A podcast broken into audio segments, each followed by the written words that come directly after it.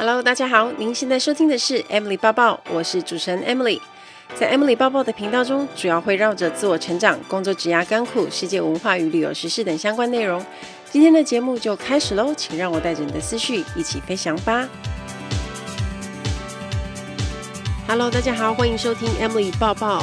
在节目第一百八十六集那一集，我们聊的新书是《极限赛局》，也是我的老师谢文宪宪哥写的。那这本书是在去年的年底出的嘛？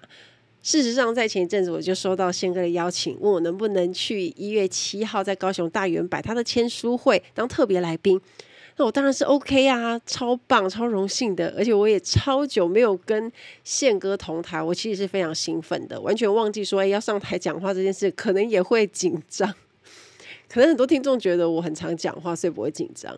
不过我想一想，我也算有一段时间没有上台看到大家这样子讲话，因为我都在做短影音啊，短影音就没有看到人，我只有镜头而已，我只要对镜头讲话。可是到现场是不一样的感觉，你是眼睛是要看着观众的。当天的气氛非常棒，宪哥自己演讲了四十分钟之后。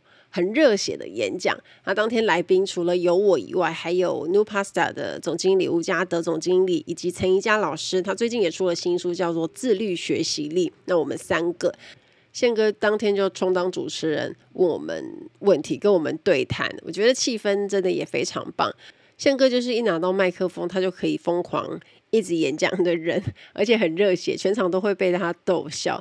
我非常喜欢他，常常用他热爱的棒球去比喻人生。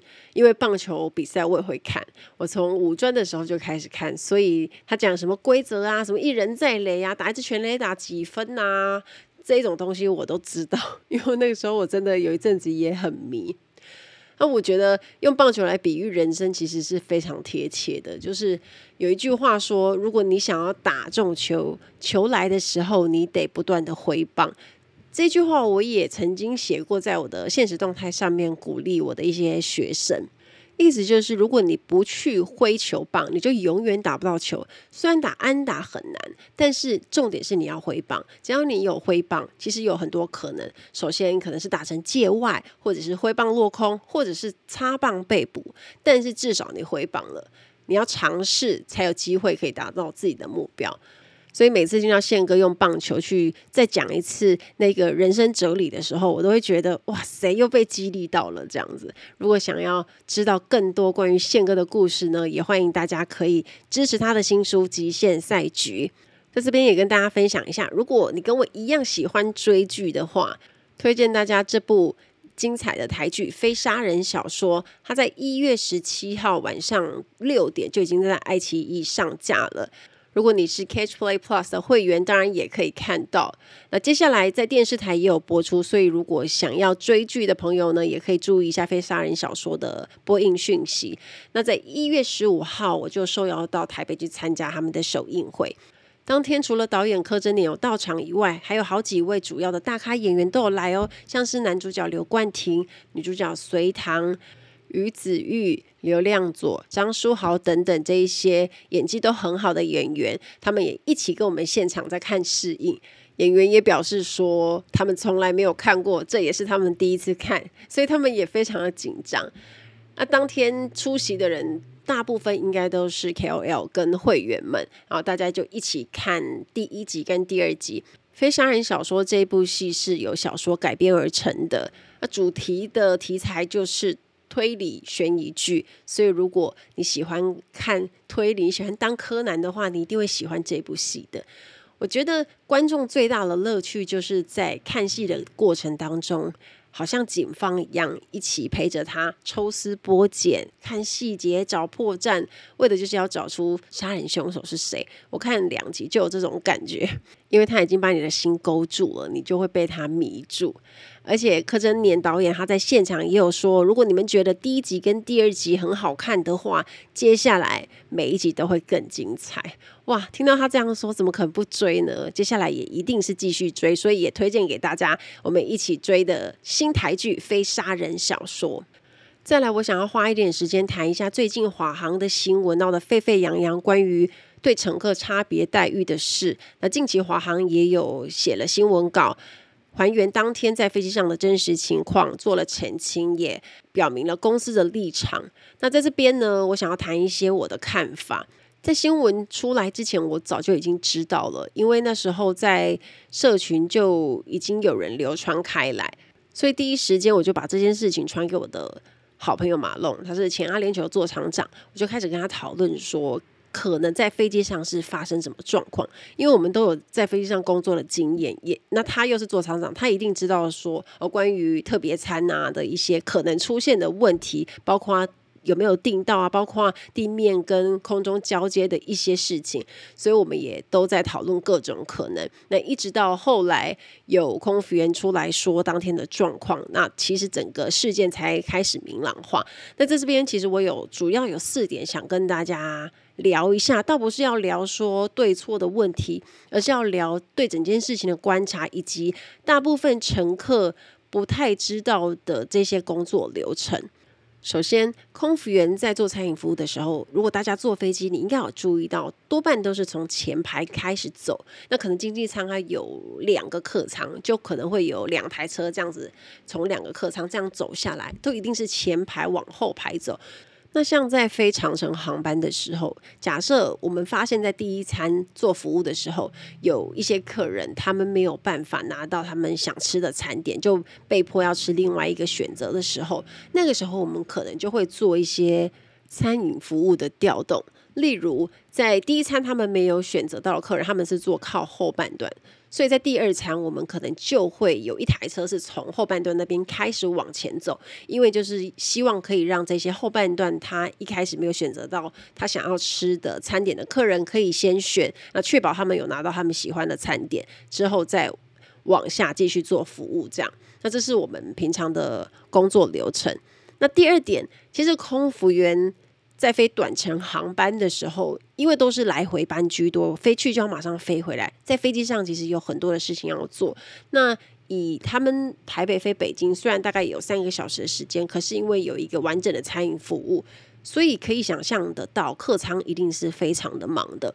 那如果我是一个空服员，我在客舱里面推餐车，我突然碰到一个客人跟我讲说他是订素食餐，然后他没有拿到他的素食，他要吃素的时候，你可能就当下虽然我要排餐，可是我要马上用服务铃去跟其他他们在补餐的组员或者是厨房的姐姐跟他说，呃，请他帮我找一下有没有素食餐，我就先把这个 information pass 给他，然后我就再继续推车，因为车还是要继续走嘛，还是要继续排餐，可是我要至少要让这个讯息给其他人知道。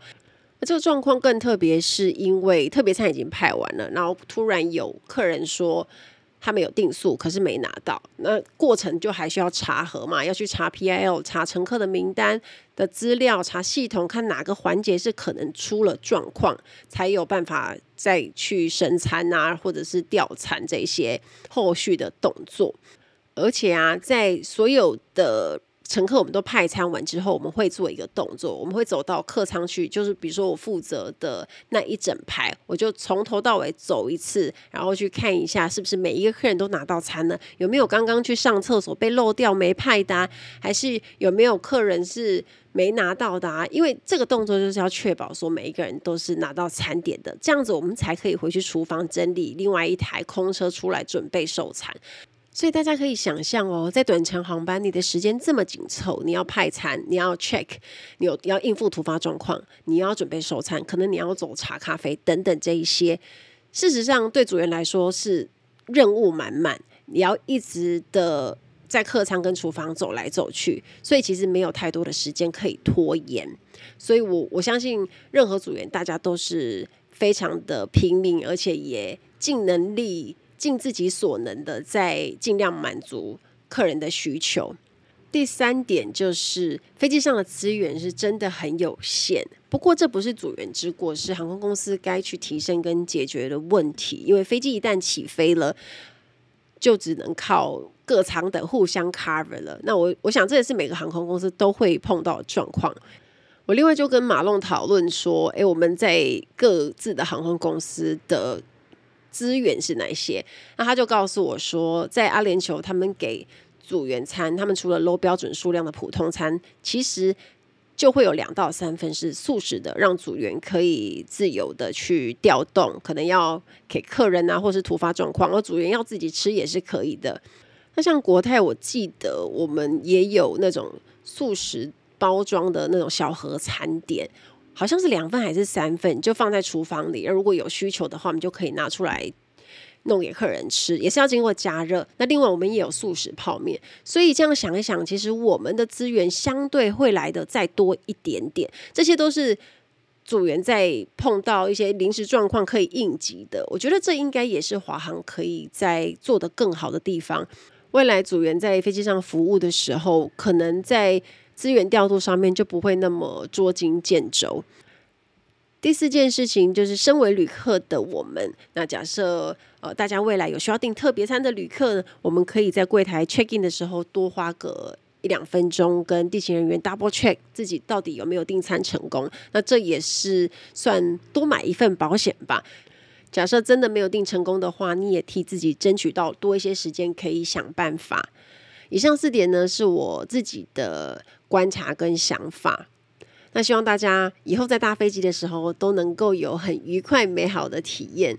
那虽然有的时候，特别是短程航班，可能很难事事都做到尽善尽美，但是我相信组员们即使在能力有限、资源有限、时间有限的状况下，但都还是很尽力的、努力的做好服务，希望可以带给每一个客人很愉快的飞行体验。针对这一点，大家是不用怀疑的，因为这也是很多空服员飞这么多年成就感的来源。今天要来讲这一本是刚刚新书，热腾腾的新书，它的书名叫做《从苦瓜熬成哈密瓜》，是不是觉得这个书名超可爱？我第一眼看到的时候，我就决定要买了，因为它就是由苦变甜的感觉，所以。当然要买啊，要看这种心情才会好。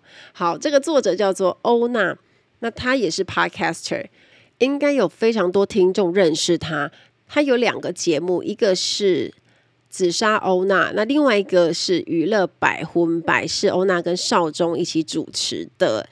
这个节目很红啊，我之前就听到很多人在讨论，他非常厉害，而且讲话很好笑。那他这一本书呢，是在讲。关于他怎么样去追梦，然后怎么创造他自己的喜欢的职涯生活。那因为他最早是在《康熙来了》当企划，所以他也知道非常多有关娱乐圈的事啊，还有节目制作的过程。那当然过程当中也是非常辛苦，一路跌跌撞撞，所以才会从苦瓜熬成哈密瓜嘛。那今天这一集节目就来跟大家分享一下我的读后感。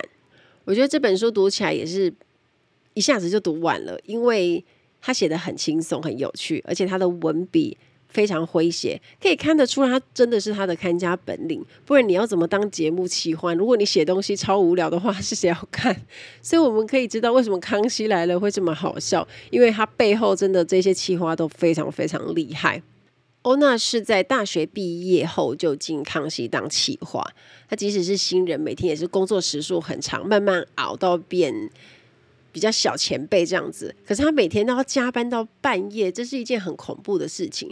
我后来开始在上一些电视节目，我才发现电视圈的生态真的好不健康。像我最早去参加吴宗宪他们的那个综艺大热门录影，哦，他们一天都要录可能四场，那四场都有四场的来宾。然后每一场可能都要录大概一个多小时，超过，也就是他们一整天都要在摄影棚里。可是录影只是录影而已，前置有很多事情，包含他们的企划宣传要去敲通告，敲谁来上节目。例如我们的主题可能就是要敲空服员或者是前空服员，他来上这个通告。好，敲完之后确定这些人都可以来，好，我们开始来对脚本。就对脚本就是要看说这些来宾他们要讲什么样的内容，然后跟主题有没有相符，然后丢一些问题。去问他，然后看来宾的故事是怎么样，有没有符合，有没有地方是可以再加的啊？然后故事够不够啊？好，对完每一个来宾的脚本之后，接下来这些企划才要进行写脚本，就是把脚本最后当天要录影的东西都确定，然后确定之后呢，才才能够进行，就是把脚本发给每一个上通告的来宾啊、艺人，然后大家都知道当天的 rundown 要怎么走嘛。那到录影当天，他们还有很多前置，例如还要准备道具，还要场布，因为他们都也是租借的嘛，所以他们一定有很多东西要换，不同主题就要换场布。那你们想想看，一集就要做这么多事，如果你一天要录四集，你就要乘以四。所以你之前的前置你要花多少时间？所以也难怪欧娜在书里面说，他们每天都是加班到半夜，是很常有的事。因为你事情根本就做不完。那我记得我们录综艺大热门那一天，我们是最后一场第四场，他们原本表定好像是十点多就要开录嘛，已经是很晚了。但是因为前一场录影有可能会 delay，所以就要等待。等到我们录影真正坐在里面的时候，已经是凌晨十二点多的事情了。你想想看哦，然后我们至少要录一个半小时或者是一个多小时，录完之后都几点了？然后你再想想看，主持人是从几点就报到摄影棚了？然后每一集不同的主题，还是都要换衣服嘛？然后还是要记一下脚本，然后看一下题目，不然还会错乱啊！我就看到宪哥的眼神已经是很多血丝，看得出来他其实没什么睡觉，可是他还是反应很快，还是都可以用得很搞笑，所以那真的是。很敬业，啊，包含露露啊，跟陈汉典也是，每一个人都是要花这么多的时间，所以开始录影之后，我才发现说，哇，这个工作真的不是我们想的那么简单。我们在电视机前面看一个小时的节目，笑得稀里哗啦，然后就觉得，呃，好好玩哦。可是他们事实上在背后花了很多很多的时间跟心思。大家可以再想一下，《康熙来了》可以说是综艺节目的收视之冠吧。欧娜在里面当企划，那她的工作量会有多可怕？每一集的来宾有很多的大咖艺人，他要想办法去跟这些人对脚本，不是本人就是要跟经纪人对。然后他就讲说，有一些大咖是连对都不能对，因为太大咖了。所以可想而知，他在《康熙来了》工作应该是有很多的挑战。我觉得对欧娜来说，虽然很辛苦，可是，在康熙的这一段时间，也会是她人生觉得很幸福的时候，因为可以做着她喜欢的事情。看到节目受到这么多观众的喜爱，我想也是他们在做节目的最大的动力。他在书里面有特别的提到，在康熙最后一集，他们为了想要做一个好的收尾，他们找了之前康熙一些精彩的节目片段。还有一些经典的集数，几分几秒那些好笑的啊、好玩的，都把它集结起来，可以再次让大家一起回味。那不只是为了观众，也为了他们所有的工作人员以及两位很棒的主持人。那大家都想要留下一个很完美的句点。那看到这一段描述的时候，其实我也蛮感动的，因为我也算康熙的忠实观众，他也带给我很多的欢笑。毕竟有一些集数跟主题是真的很好笑，就是你现在想到那些都还是很不败，或者我们现在滑 IG、滑 FB 看到一些精彩片段，都还是会觉得很好笑。我想这就是一个节目很成功的地方吧。每个人小的时候都会有一个梦想。你还记得你最初的梦想是什么吗？欧娜说，她小时候就想当作家，喜欢创作，因为她很喜欢阅读，喜欢读各式各样的书籍，所以她的写作能力比较好。小时候也常常参加很多的作文比赛。可是出了社会之后呢，渐渐忘记了这个最初的梦想。可是你看，后来她因为因缘际会成为了电视幕后的工作者，所以转个念来看，她其实也是在完成梦想了。企划要写脚本，这也是创作，也是在做自己专长的事情。我觉得更酷的是，他甚至后来真正成为作家，写了这一本书。人生很奇妙的地方在于，有些时候我们以为最初的梦想已经跟我们此生再无缘，或是我们已经忘记的时候，但是我们做的选择以及人生经历，默默的。又提醒了我们这件事，或者是又把我们的距离拉近了，最后甚至还可以完成那个最初的梦想。难怪人家常常说，一切都是最好的安排。我们不知道未来发生什么事，但我们只管专注在自己目标，做自己喜欢的事就对了。书中还有一个篇章我蛮喜欢的，欧娜跟她美国工程师男友的故事。她说她母胎单身二十九年，第一次谈恋爱，而这位男友竟然就是她的听众。你看，听众变成男友这件事情听起来有多像戏剧跟电影的题材。本来他们就只是听众跟主持人的关系，然后慢慢聊天，变成朋友。其实也没有见过面，彼此也只熟悉对方的声音而已。然后就这样聊一聊，就产生情愫。那对方就决定要从美国飞回台湾见他一面，也算是确定关系。可是欧娜她就很紧张，因为她对外表极度没有自信。以前的。跟无数的网友聊天，可是常常都没有好的结果。那这一次，她也非常害怕，所以她甚至去劝退她的男友，跟他讲说：“诶，我本人很胖啊，跟照片差很多，不要不要为了我回台湾这样子。”那可是我觉得缘分就是这样子，该是你的就是你的，是你的怎么样也跑不掉。所以男生就。